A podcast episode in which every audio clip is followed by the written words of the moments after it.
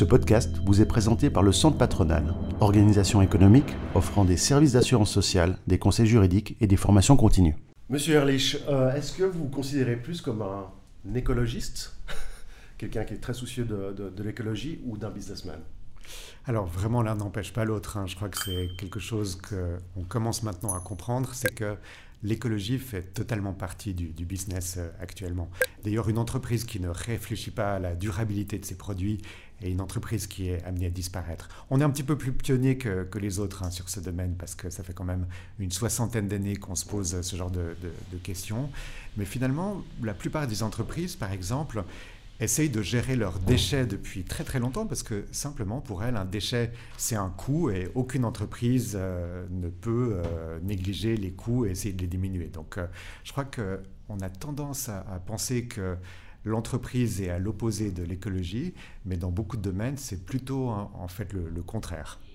Est-ce qu'il y, a une vraie prise de conscience des entreprises depuis quelques années sur euh, bah, déjà un souci écologique ou est-ce que c'est justement un souci de coût, de réduire les coûts, de traiter les déchets? Mais est-ce que, est que vous, vous, avez perçu ces dix dernières années une grande évolution en termes de prise de conscience? Alors il y a vraiment une très très grande prise de conscience à l'heure actuelle. Toutes les entreprises savent qu'actuellement elles doivent monitorer euh, leurs traces CO2 par exemple parce que c'est le grand sujet. Il y a un autre sujet qui est de plus en plus important, c'est l'utilisation du plastique dans, l'emballage. Et là, on voit des très très grandes marques qui sont un petit peu pointées du doigt à l'heure actuelle et qui essayent vraiment de, trouver des solutions. Évidemment que si c'était simple, elles l'auraient fait depuis longtemps. Par exemple, si vous achetez de la nourriture, mmh. une barrière en plastique, c'est quand même quelque chose d'extrêmement efficace. Je dirais malheureusement, si on pouvait remplacer ça par du carton euh, demain matin, je crois que toutes les entreprises sauteraient dessus et le feraient déjà depuis longtemps. Est-ce que, est que l'amélioration de la situation en, en, termes de traitement de déchets et d'écologie passe par le côté législatif ou, essentiellement? Alors ça dépend, évidemment, il faut voir vraiment de, quoi on parle. Si on parle de, plastique, il y a des vrais percées euh, qui doivent avoir lieu, par exemple du plastique à usage unique, des, pailles, des, euh, des verres en plastique, ça n'a strictement aucun sens. Et là, peut-être qu'un petit coup de pouce du législateur, ça peut euh, améliorer euh, la situation. Je donne aussi un très très bon exemple, c'est la mise en place de la taxe au sac dans le canton de Vaud en 2013 déjà. beaucoup de gens étaient très opposés en, pensant que, que, finalement ça allait coûter très très cher, notamment aux familles. On voit qu'une fois que le le, système a été mis en place, chacun s'habitue, chacun ménage un petit peu euh, ses déchets, et pour finir, c'est un système que les gens, euh, à l'heure actuelle, ont vraiment pris à leur compte mmh. et euh, sont très attachés maintenant à la taxe au sac, avec aussi une mode du zéro déchet, où on essaye vraiment d'avoir des records de ne pas utiliser de sacs poubelles. C'est très bien pour le porte-monnaie des ménages et c'est très bien pour la planète aussi, donc je crois que ça va dans le bon sens. Hein. Là, on parle des, particuliers, des familles. Euh, mais quel est le ratio en termes de challenge de, traitement des déchets entre les privés et les entreprises? Est-ce que, est que le, grand challenge réside quand même chez les entreprises? Ou alors, si on fait tous un effort, on arrivera vraiment à améliorer les choses? Alors, de nouveau, il y a, des barrières. Euh, ou qu'on est loin d'avoir percé actuellement. Hein. Je, parlais tout à l'heure du, du, plastique et de, du contact avec la nourriture, mais on a d'autres très grands challenges. On parle beaucoup actuellement du recyclage des batteries des voitures électriques, par exemple. Voilà encore euh, un challenge où on, a, on est loin d'avoir trouvé la solution technique, simplement parce que euh, le recyclage coûte encore beaucoup plus cher que l'extraction des, minéraux euh, naturels. Et tant qu'on n'aura pas une inversion de, de cette tendance, ça sera très difficile de mettre en place le recyclage qui va avec. Donc, euh, souvent, les entreprises et les ménages sont des très très bons alliés. Encore faut-il avoir la solution technique et économique qui, puisse aller euh, avec. C'est clair. Vous êtes une histoire de votre entreprise, c'est une histoire de famille, je crois. Ça a commencé avec une, euh, un business familial. Aujourd'hui, 60 ans d'activité vous avez grandi d'une manière assez impressionnante. Hein. vous combien de collaborateurs aujourd'hui vous avez à travers le Actuellement, on est à plus de 550 collaborateurs. Effectivement, on grandit euh, assez vite. Il y a toujours des, nouveaux marchés à aller euh, découvrir. Euh, alors, il y a certains marchés qui sont très mûrs, comme l'Europe et les États-Unis à l'heure actuelle. on a des marchés qui vont simplement se découvrir prochainement, par exemple l'Afrique ou l'Amérique latine. Voilà des endroits où la sensibilisation n'est pas encore tout à fait la, la norme. C'est extrêmement dommage pour ces pays parce que non seulement on a une perte en termes écologiques, mais on a aussi une, une perte en termes économiques, puisqu'il y, a, il y a réellement de la valeur dans les déchets. D'ailleurs, euh, le slogan de Retripa, c'est Vos déchets sont précieux. C'est vraiment pour euh, essayer de, pousser les gens à comprendre qu'il euh, faut recycler. C'est vraiment quelque chose d'important à l'heure actuelle. Est-ce que, est que, dans ces pays qui sont quand même certains en voie de développement, est-ce que est-ce que c'est pas, est pas utopique de, réussir à sensibiliser les gens sur le traitement des déchets alors qu'ils ont des difficultés énormes dans leur quotidien? C'est la question que je me pose, hein, mais pourtant on doit le faire. Mais est-ce que c'est réaliste? Alors à partir du moment où il y a un vrai modèle économique qui peut être mis en place avec euh, vraiment des, des, salaires qui peuvent être payés et puis euh, une valeur qui peut être retirée des, déchets. Je crois que c'est plutôt le contraire. Je, crois que le vrai challenge, c'est du type euh, la poule et l'œuf. Pourquoi? Parce que tant que vous n'avez pas l'infrastructure en place pour mmh. euh, collecter et trier les déchets, ça sert à rien d'aller sensibiliser la population en leur disant vous devez faire le premier geste. Mais si vous allez voir la, population en leur disant faites le premier geste et que l'infrastructure euh, n'est pas en place, eh ben ça sert à rien de le faire. Donc euh, il faut vraiment avoir un espèce de, fil rouge, commencer par le premier pas et aller de, l'avant. Il y a des moyens pour le faire. En tout cas, euh, c'est vraiment dommage de ne pas réfléchir à la question. Je donne un exemple. il y a deux ans, on a une société au Nigeria qui nous a contactés parce qu'elle collectait des canettes en aluminium. Alors, les canettes en aluminium, ça a l'air de rien, mais ça a énormément de valeur. Ça, ça vaut plus de 1000 francs la, tonne. Alors, il faut en collecter quand même quelques-unes avant d'arriver à une tonne, mais on, peut y arriver. Et cette entreprise n'avait pas une presse pour euh, arriver à presser les, canettes. Donc, euh, quand on voulait charger des containers maritimes pour expédier ces canettes, cet aluminium, vers de la sidérurgie, on n'y arrivait pas parce qu'on chargeait un conteneur maritime à 2 ou 3 tonnes. On leur a euh, envoyé une presse de, deuxième main qui valait pas euh, bien cher. Ils ont pu, depuis ce moment-là, charger des conteneurs maritimes à 17-18 tonnes. Donc euh, c'est devenu extrêmement rentable de le faire. En trois mois, ils ont remboursé le prix de, la presse. Et en plus, ils ont dû euh, engager énormément de monde pour collecter plus de canettes. Donc on voit que des fois, il suffit de pas grand-chose pour euh, faire l'étincelle qui, va qui va pouvoir aller de l'avant finalement. C'est intéressant de voir vraiment cette problématique de l'opposé, comme vous venez de le démontrer. C'est-à-dire au lieu de, de faire un discours moralisateur dans ces pays-là, c'est plutôt expliquer vos déchets sont une ressource énorme et il y a des emplois, un business et de l'argent à faire avec ça. C'est comme ça qu'il faut le percevoir. Est-ce que c'est -ce -ce c'est plus les gouvernements, par exemple on parle de l'Afrique, ce serait plus les gouvernements de faire le premier pas ou c'est plus des sociétés privées qui devraient considérer ce business? Alors, je pense que les, gouvernements doivent mettre en place des, conditions cadres pour que ce soit possible. Euh, j'avais une ministre d'un pays africain qui est venue me rencontrer ici chez Retripa il y a, il y a quelques semaines. Et puis, je lui ai dit quelque chose de très simple. C'est euh, lorsque vous exploitez euh, vos ressources naturelles, vous polluez. Les déchets, lorsque vous ne les exploitez pas, vous polluez. Et c'est quelque chose qui, je crois, a, un petit peu marqué. Puis il y a un suivi actuellement, donc on va voir si ça peut donner quelque chose. Pourquoi est-ce qu'on a besoin des, des conditions cadres euh, qui fonctionnent dans ces pays-là, c'est parce que investir, c'est toujours assez risqué.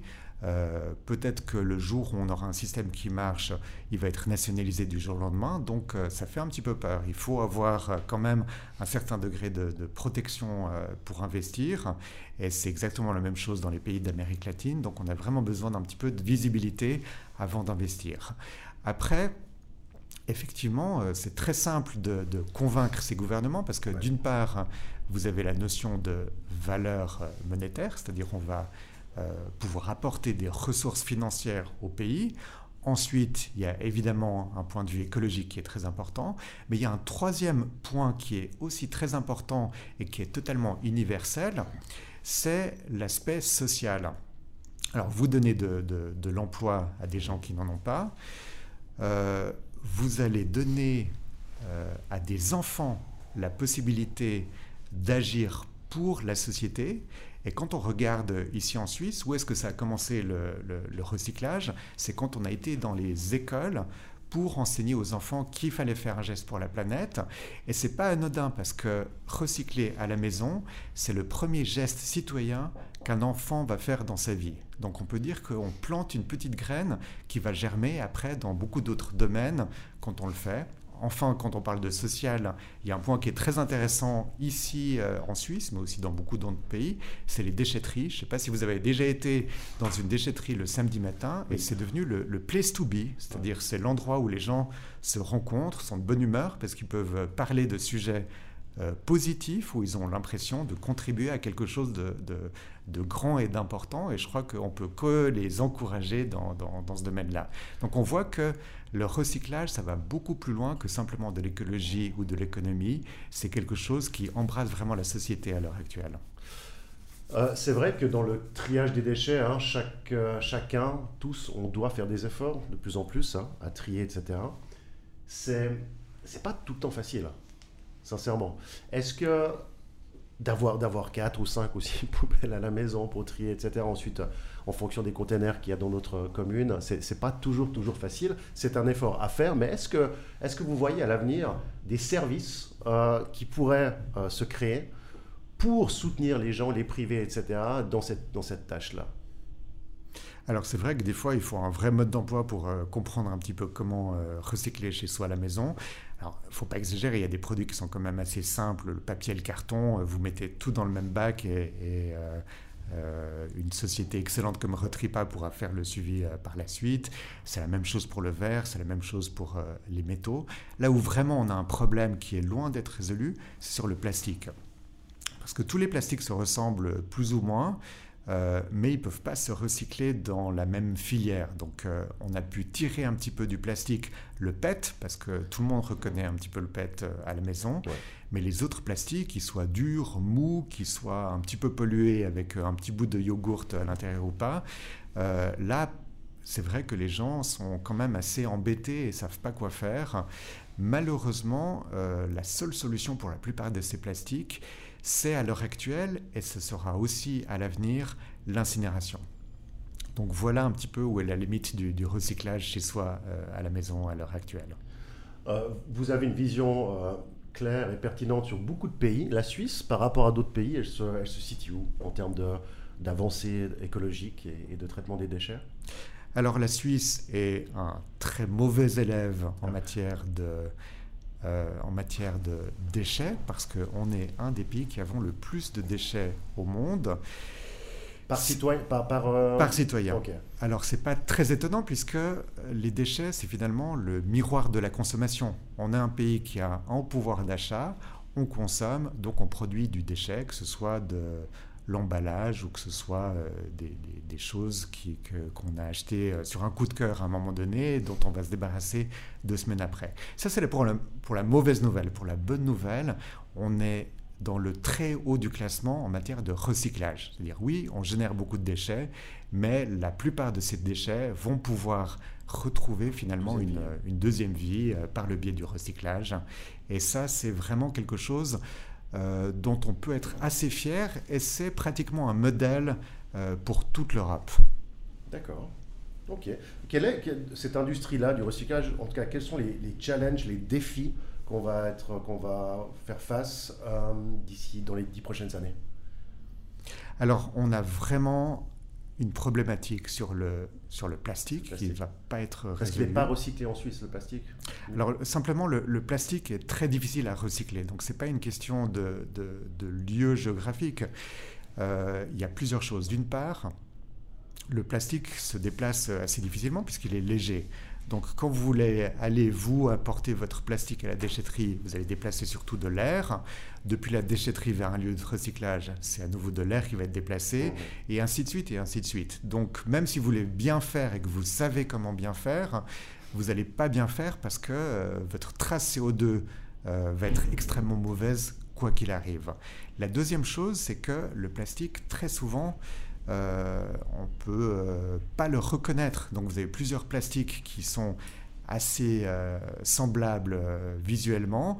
Vous avez même des spécialistes qui, qui, brûlent du plastique et qui respirent la fumée pour comprendre de quoi il s'agit. Donc vous voyez euh, à quel point de manque de sécurité on est dans, dans, ce traitement. Donc le plastique est difficile à reconnaître. Il ne se recycle pas quand il n'est pas différencié. Donc différentes molécules de plastique vont être recyclées ensemble. C'est un petit peu comme quand vous mélangez 200 euh, de groupes différents, vous, vous, allez simplement avoir quelque chose qui est totalement inutilisable. Et la troisième chose, c'est que souvent le plastique est très pollué. Alors si c'est du yaourt, c'est pas très grave, mais euh, quand vous avez du white spirit ou d'autres produits dangereux à l'intérieur, vous pouvez vite avoir un incendie ou une explosion dans le centre de tri qui va essayer de le traiter. Vous voyez qu'il y a beaucoup de complications euh, qui font que simplement, euh, c'est pas viable dans la plupart des cas de, recycler le plastique. D'où le côté législatif où, normalement les gouvernements devraient dire on stoppe le plastique dans tous les commerces, Migros, Coop, etc. Exactement. On arrête de distribuer ça. Moi je me souviens, il y a, il y a 25 ans aux États-Unis déjà, il y avait tous les commerces donnaient uniquement des sacs en papier on devrait arriver là. Alors, sac en plastique, c'est vraiment une évidence, parce que souvent, on pourrait se dire, oui, mais chez nous, euh, le plastique est incinéré, fin de la problématique. C'est pas tout à fait vrai, parce que l'incinération en Suisse est responsable de 6 à 7% du CO2. Donc, on voit que c'est un vrai problème qu'il faut quand même résoudre. Cela étant dit, c'est pas ça le plus grave. Le plus grave, c'est le plastique euh, dans les pays du tiers-monde où là, on a la rivière qui passe au milieu du village, qui est la déchetterie à coût zéro, et tout plastique qui va rentrer dans la rivière, et eh ben on sait que ça va finir un jour dans l'océan. Pour ces villages, l'océan c'est extrêmement lointain et euh, le problème du jour, c'est pas le traitement du plastique, c'est nourrir les enfants, c'est la santé, euh, c'est l'éducation et c'est ce genre de choses. On peut pas tellement leur en vouloir, mais il faut quand même trouver une solution qu'on n'a pas à l'heure actuelle malheureusement. Votre entreprise a, vu une forte croissance, vous êtes une entreprise familiale. Comment est-ce est-ce qu'on arrive à avoir une société aussi grande dans différents pays, tout, en gardant cet esprit familial que vous avez dû avoir longtemps en tout cas, euh, et qui font, qui font partie de vous, je pense Est-ce que c'est possible? Alors je crois que, que c'est une énorme différence de travailler dans une entreprise familiale par rapport à une autre entreprise. D'abord évidemment que euh, le contact avec euh, tous les collaborateurs est important. Je ne peux pas vous dire que je connais le nom de chaque collaborateur, mais j'essaye d'être présent partout où, on a des bureaux et puis d'essayer de rencontrer le plus possible de, personnes. Je sais que beaucoup de collaborateurs me suivent sur les réseaux sociaux, par exemple, donc ils ont euh, une euh, un vrai lien avec, avec moi, quoi qu'il arrive. Et euh, au niveau des, objectifs qu'on se fixe, euh, c'est toujours du beaucoup plus long terme que sur une entreprise de la même taille qui euh, ne serait pas familiale. Donc il y a vraiment un, esprit qui est une culture qui est complètement différente. Et oui, je crois que, tout le monde le ressent, absolument. Ok. Vous parlez des réseaux sociaux, vous communiquez beaucoup Votre groupe communique beaucoup et, sur, sur, essentiellement sur le digital ou comment est-ce que vous... de quoi parlez-vous dans votre communication? Alors, moi, je communique beaucoup euh, personnellement, même peut-être plus que l'entreprise en tant que corporate. De nouveau, je pense que ça doit être euh, centré sur l'humain et non pas sur euh, l'entreprise. Et je communique toujours sur l'économie circulaire, c'est-à-dire la thématique importante de, de notre entreprise c'est toujours pour encourager les gens à se poser la question, voilà, j'ai un déchet, mais il peut devenir une ressource si je fais un petit peu attention. Et euh, ça s'applique dans, tous les domaines. Hein. Donc euh, c'est beaucoup de sensibilisation à cette thématique qui est déjà euh, au goût du jour. Hein. Tout le monde en parle à l'heure actuelle. Mais je crois que quand on a une entreprise qui a les moyens d'en parler, il faut le faire. On est vraiment au cœur de ce nouveau phénomène. Et puis c'est à nous de, l'évoquer avec le grand public. Et il y a un bon niveau de réponse. J'ai beaucoup de commentaires sur euh, les réseaux sociaux et je vois que les gens euh, apprécient et surtout euh, comprennent que recycler à la maison, c'est pas la fin de l'histoire, c'est juste le début d'une très grande chaîne où il faut des outils industriels pour aller extraire ces déchets pour en faire des matières valorisables et les gens s'intéressent. Alors, euh, dans une déchetterie, c'est quelque chose qui est déjà une étape clé, mais après, il y a énormément d'étapes, et plus euh, on peut communiquer là-dessus, plus on peut faire découvrir aux gens les outils, les filières, plus les gens après vont euh, s'engager pour que ça fonctionne bien. Donc je pense que tout le monde est gagnant avec cette communication. Le digital, important comme vous le dites en termes de communication. Après, il y a aussi l'avancée technologique hein, qui continue à avancer d'une manière assez effrayante sur différents aspects. Est-ce que, est que cette avancée technologique va bouleverser ou changer quelque chose dans votre industrie du recyclage, selon vous? Alors on est en permanence en train de, changer. Hein. Là on est chez Retripa à Crissier où on a euh, mis en place euh, des outils pour faire le tri du papier carton. Euh, et si vous faites une visite tout à l'heure, vous allez, vous allez voir qu'il y a par exemple des, des caméras qui essayent d'identifier les contaminants dans, dans, dans, le papier, qui vont donner des ordres à des pistolet à air comprimé pour éjecter ces, contaminants. Donc on voit que ça, c'est quand même des technologies euh, modernes qui n'existaient pas il y a quelques années et qui euh, s'affûtent et qui deviennent de plus en plus euh, précises au fil du temps. Donc ça, voilà une avancée qui, me paraît importante. Une autre avancée qui me paraît importante, c'est comment faire fonctionner un camion. Alors, pour une voiture, on va dire que maintenant la voiture électrique est en train de rentrer dans la norme. C'est beaucoup plus compliqué pour un camion pour des raisons d'autonomie, par exemple. Nous, nos camions qui vont collecter les, ordures, euh, ils vont s'arrêter, par exemple, tous les 50 ou tous les 100 mètres. Donc on a un, besoin d'énergie qui est très important et malheureusement, euh, la batterie électrique ne peut pas donner l'autonomie suffisante. Donc on a trouvé euh, une autre technologie qui nous correspond assez bien, c'est le gaz naturel. Euh, euh, qui peut euh, aussi être du, gaz qui vient du, compost. Donc on voit que c'est oh. particulièrement intéressant parce que le déchet va permettre de faire avancer le camion qui va ramasser le déchet. Donc c'est un espèce de, mini circuit qui va dans la bonne direction de nouveau. Peut-être que demain on aura l'hydrogène, c'est quelque chose qu'on attend avec impatience. Pas tout à fait au point encore, mais voilà encore une innovation qui pourrait faire avancer notre métier des grandes machines ici qu'on va visiter tout à l'heure, je me réjouis. Euh, est-ce que c'est utopique de se dire dans 20 ans, on aura tous chez soi notre, petite, euh, notre petit centre et machine de recyclage? Ça, ça arrivera jamais, ça. Je crois pas que ça arrivera. On est plutôt même dans un mouvement inverse. C'est que les investissements sont de plus en plus lourds mmh. et donc les centres de tri doivent euh, avoir une masse critique de plus en plus grande. Il y, a, il y a une vingtaine d'années, on avait des centres de tri qui collectait 3-4 000 tonnes euh, et qui triait par, euh, par année. À l'heure actuelle, on est plutôt vers des centres de tri qui doivent collecter et trier 20-25 000 tonnes euh, par année pour que ce soit rentable. Donc on voit que ces nouvelles technologies ont un coût et que le coût, c'est la masse critique. D'accord. Et puis quels sont les, quels sont les, les, grands, les grands chantiers de votre groupe pour ces cinq prochaines années? 5-10 prochaines années, quels sont les grands chantiers qui vont, qui vont être lancés? Alors, on a énormément de choses, hein, euh, que ce soit sur euh, notre euh, division Retripa, on aimerait se développer encore sur de nouveaux marchés, que ce soit géographique ou que ce soit sur des nouvelles matières. Parce que là, vous êtes dans combien de pays présents alors, Retripa, c'est uniquement en Suisse. Non, alors pour hein. Vipa, pardon. Vipa, on est présent, mais ce n'est pas une présence physique. On travaille avec une centaine de pays. Donc là, ce sera quand même compliqué de, faire beaucoup, beaucoup plus parce qu'il y a des pays qui simplement euh, vont mettre beaucoup, beaucoup de temps avant d'être euh, présents sur le marché du, recyclage. Mais on a euh, beaucoup de nouvelles matières qui peuvent être extraites de ces pays avec lesquels on travaille déjà actuellement, quitte à faire des petits investissements pour euh, avoir un effet de levier sur ces, sur ces pays. On aimerait vraiment euh, voir, on en parlait, euh, l'Afrique et l'Amérique latine qui se développent un petit peu plus. mais vous avez des pays émergents à l'heure actuelle comme la Turquie qui, qui, se dynamise beaucoup. On a investi dans des centres de tri en Grèce.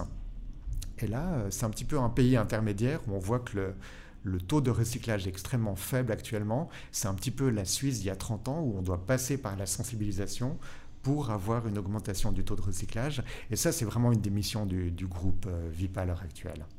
Quel est votre, quel est votre style? Ou est-ce que vous avez un style de management avec, vos, avec tous vos collaborateurs? Bien entendu, vous ne voyez pas tous vos collaborateurs tous les jours, mais est-ce que vous avez dicté ou, ou poussé un style de management dans votre, dans votre entreprise? Alors l'idée pour moi, c'est toujours vraiment de, trouver des entrepreneurs autour de moi et de leur insuffler cet esprit d'entrepreneuriat. Après, qu'est-ce qui fonctionne, quel projet choisir, c'est toujours un petit peu ça la, difficulté. La discussion, elle est toujours sur quelques grands principes que, évidemment je n'ai pas inventés, mais que j'essaye vraiment d'appliquer euh, au jour le jour et que tout le monde connaît assez bien autour de moi.